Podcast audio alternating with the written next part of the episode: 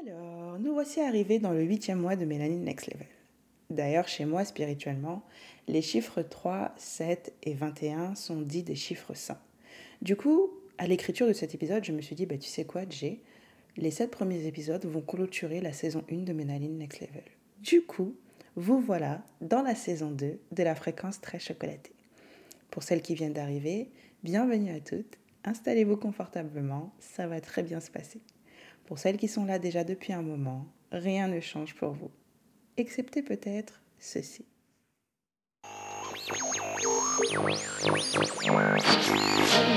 Hey le continent, vous avez atterri dans Mélanie Next Level, la fréquence la plus recherchée, axée sur la compréhension du monde psychologique dans la communauté afro. Je suis Jay Doza, psychopraticienne, spécialisée dans la compréhension et la gestion du traumatisme. Alors vous verrez, mes épisodes sont assez atypiques.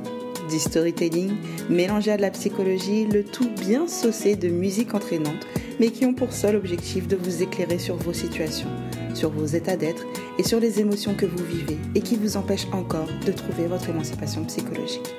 Alors, installez-vous confortablement, car ça y est, nous partons vers le next level.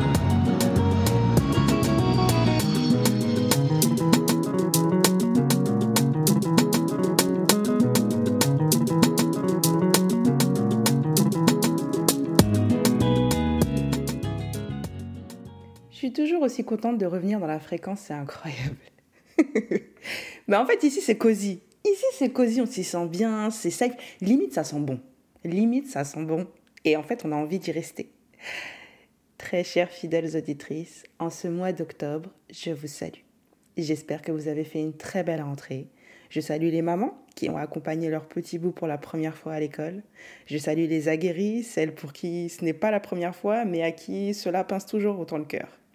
De l'autre côté, je fais un gros bisou aux femmes sans enfants, mais qui ont psychologiquement effectué une rentrée, une prise de décision, un changement de vie ou quel que soit ce qui leur tenait à cœur de faire pour ce mois de septembre.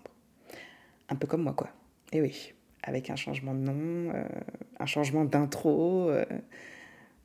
En fait, pour moi, c'est plutôt une incarnation. Ouais, c'est ça. Pour moi, c'est une incarnation à 360 degrés de mon statut de psychothérapeute en mon nom propre. Pour moi, c'est une prise de décision non moins légère, car placer mon nom de famille officiellement sur les réseaux est clairement le signe que un grand pas de guérison a été effectué de mon côté. Mais pour atteindre mes objectifs, pour atteindre ma vision qui est assez grande, j'ai envie de dire, c'était une étape à franchir et je vous remercie énormément de l'accueil que vous avez fait à ce changement.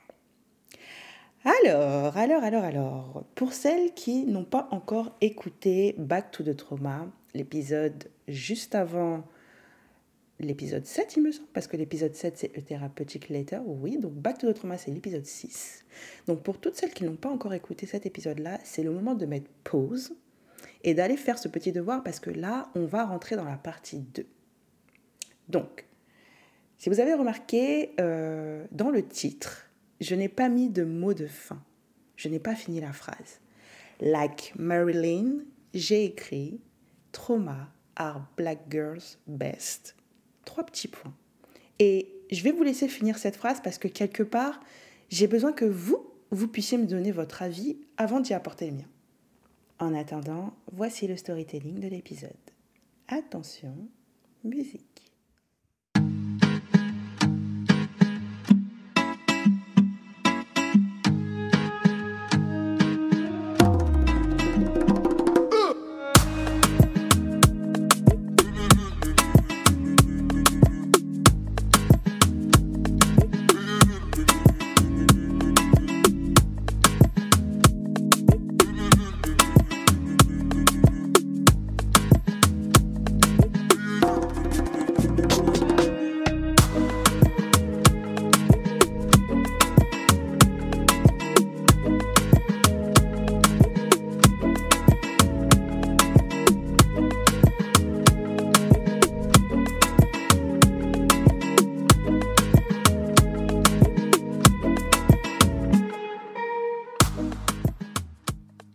1937, dans une maison bordée par une rivière dans la ville de Petitbourg en Guadeloupe, est née Roselyne.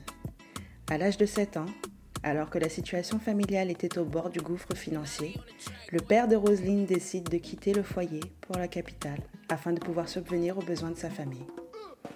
Mais pour Roselyne, ce fut la dernière fois qu'elle voyait son père sans le savoir. Elle et sa mère ont dû apprendre à se débrouiller seules, sans jamais avoir le temps de profiter du lien qui les unissait ou des éventuelles joies que la vie pouvait leur procurer respectivement. La mère de Roselyne lui renvoyait constamment son amertume de ne pas voir son mari rentrer et Roselyne dut grandir dans le chagrin durant des années. À la mort de sa mère, elle décide de quitter la Guadeloupe pour la France, où elle rencontrera le père de sa fille, Sophia.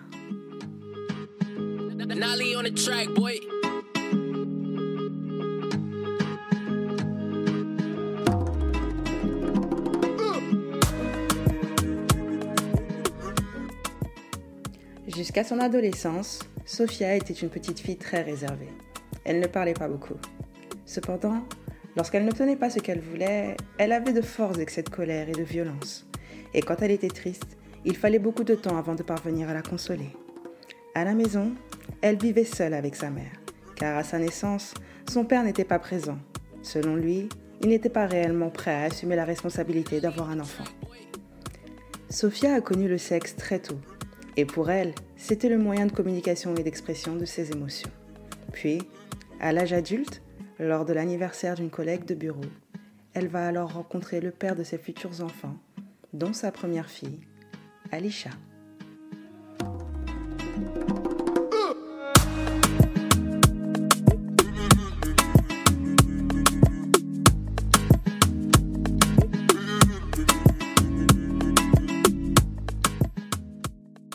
Alisha était une jeune fille très observatrice. Bien qu'elle n'y connaissait encore rien aux relations humaines, elle savait que la peur qu'elle avait en regardant ses parents se battre dans la maison n'était pas normale. Elle savait que même si sa mère ne quittait pas son père malgré la souffrance qu'elle endurait, la situation n'était cependant pas saine pour elle. Dans cette analyse, elle s'est toujours promis de ne jamais tomber sur un homme qui pourrait de près ou de loin ressembler à son père. Pourtant, vers l'âge de 25 ans, elle s'est mise en couple avec un homme qui est parvenu à faire d'elle ce qu'il voulait sans même avoir à la toucher.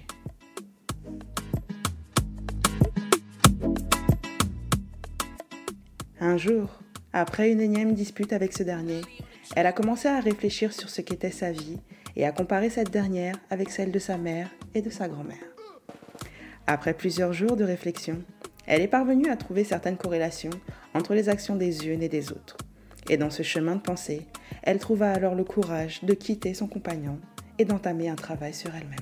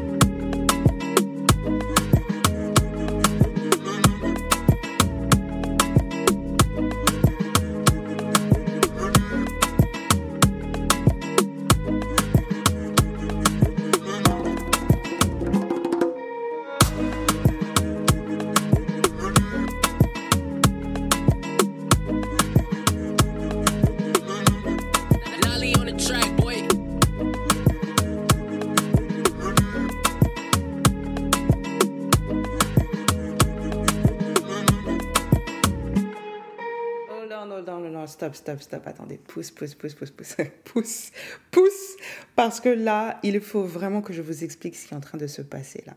Là, je, là, je vais en freestyle. Là, je suis en freestyle total. Ok, là, c'est une exclusivité freestyle. Là, je suis en freestyle. Donc, présentement, je viens de vous proposer ce qu'on appelle une étude de cas. Maintenant, j'ai fait cette étude de cas à ma sauce, bien sûr. Vous me connaissez, Jay, moi, je fais toujours les choses décalées, complètement déclassées. Donc, j'ai fait une étude de cas en storytelling avec de la musique. Jusqu'ici, tout se passe comme prévu. Sauf que pour pouvoir reprendre la parole, comme là je suis en train de le faire, je suis obligée d'effectuer le montage musique plus storytelling pour pouvoir voir les ajustements, bref, pour voir si tout se passe bien. Et en écoutant ce que je viens de faire, j'ai eu une illumination. J'ai eu une véritable illumination. Vous me direz ce que vous en pensez de ce nouvel épisode, et puis surtout, euh, que je pense réellement que la manière dont je viens de créer cet épisode-là sera similaire à la manière dont je créerai les six prochains épisodes de la saison. Donc réellement, j'ai besoin de votre avis sur ça. Mais là, moi, là, présentement, là, là, moi, je frissonne. Moi, je frissonne de ce que je viens de faire. Et je le partage avec vous parce que à chaque fois, à chaque fois, je le dis et je le répète, que quand vous êtes devant une victoire personnelle, quand vous êtes devant une réussite, quand vous vous, quand vous vous réjouissez de quelque chose, quelle que soit la taille de cette chose, mesurez cette chose. Mesurez-la, profitez-en, réjouissez-vous de cela, jusqu'à j'ai zozoté, mais réjouissez-vous de cela aussi longtemps que cela vous fera du bien parce que vous fortifiez votre confiance en soi. Vous fortifiez la confiance que vous mettez en vous, vous fortifiez votre, votre potentiel, vous, en fait, vous fortifiez. Et là, je suis en train de me fortifier parce que je suis en train de me réjouir de ma réussite et je frétille. Je frétille d'avance parce que à cause de ça, je sais ce que je vais vous créer pour décembre. Parce que jusque-là, je nageais. Voilà, je nageais, je pataugeais. Je me suis dit, oui, je vais créer ci. Mais là, à cause de cette étude de cas musical, je sais ce que je vais faire pour décembre. Et vraiment, sincèrement, ça va être vraiment... ça, c'est une phrase que je dis pendant la Jenna, mais ça va vraiment être un changement pour beaucoup. Bon, bon, bon. Du coup, euh, revenons à nos chèvres. Hein. Qu'est-ce que cette histoire nous apprend? Pour celles qui ont suivi le podcast depuis le début, là, nous avons typiquement un exemple de traumatisme intergénérationnel sur trois générations. Maintenant, là, je vais aller en profondeur.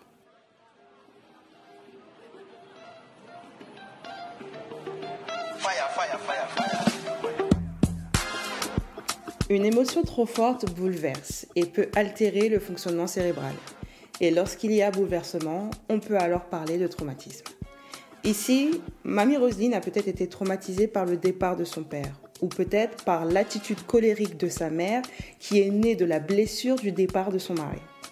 Donc, elle a passé une jeunesse dans la tristesse à subir le comportement de sa mère, en gros. Comme elle n'a pas pu faire un travail sur elle-même suite à ses bagages émotionnels, elle les a donc transmis à sa fille. Mais de son côté, on peut également dire que Roselyne a développé suite à son passé ce qu'on appelle les symptômes post-traumatiques, comme par exemple celui de ne pas vouloir penser à ce qui s'est passé ou à ce qu'elle a vécu, mais également se sentir émotivement gelée et ne rien ressentir. Ensuite, Sophia, elle, a également développé des réactions traumatiques suite à son passé et aux conséquences du passé de sa mère qui sont, comme le dit l'étude de cas, la colère et le fait d'être facilement irritable. Le fait de ne pas avoir connu son père l'a rendue plus dépendante sur le plan émotionnel, plus anxieuse lors des séparations, et cela a forcément perturbé son développement. Donc là, expérience émotionnelle au plus bas, problème de communication dans sa vie, dans son couple, dû à la transmission traumatique de mamie Roselyne. Et comme elle n'a pas non plus effectué le travail personnel, elle a donc transmis certains des symptômes de ses blessures narcissiques à sa fille.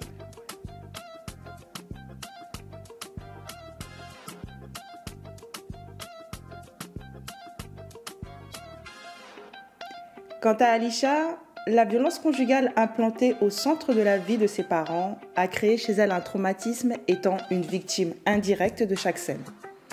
En plus de la transmission du trouble anxieux et de la dépendance émotionnelle de sa mère, elle a également développé des symptômes post-traumatiques tels que les crises d'angoisse, sentiments de détresse quand elle est en contact avec des éléments en lien avec son passé.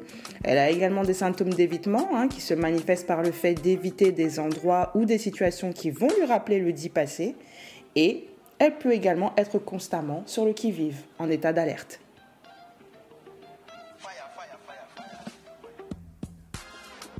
Bien qu'elle soit certaine de ne pas vouloir reproduire la vie de sa mère, il n'en reste pas moins que personne n'avait appris à Alicia à s'aimer et à s'accepter.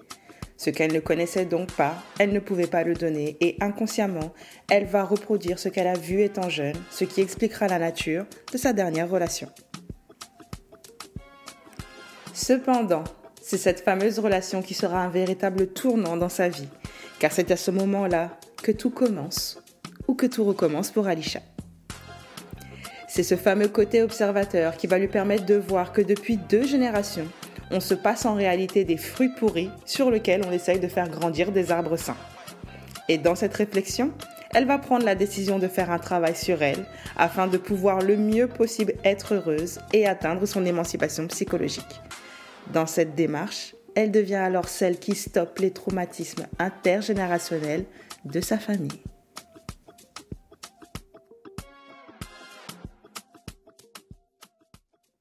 Alors alors, qu'est-ce que vous en avez pensé?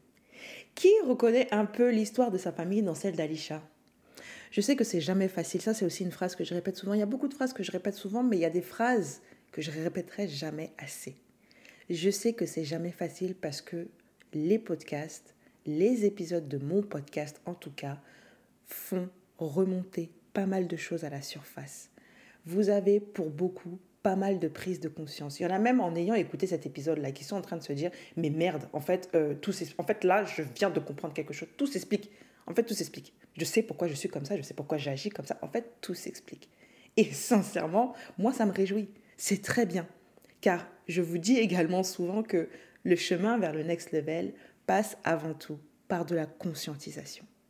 Maintenant, la réelle question est qui est réellement prête à devenir une Alisha? Le continent, ça y est, c'est la fin de cet épisode et j'espère réellement, mais du plus profond du cœur, qu'il vous a plu. Surtout, surtout, surtout, n'allez pas trop loin parce que s'il vous a réellement plu, n'oubliez pas d'aller me laisser des étoiles sur Apple Podcast afin de faire en sorte que la fréquence soit propagée au-delà des frontières, au-delà du réel, like X-Files. Je vous embrasse très fort. J'ai le micro. excellent. excellent.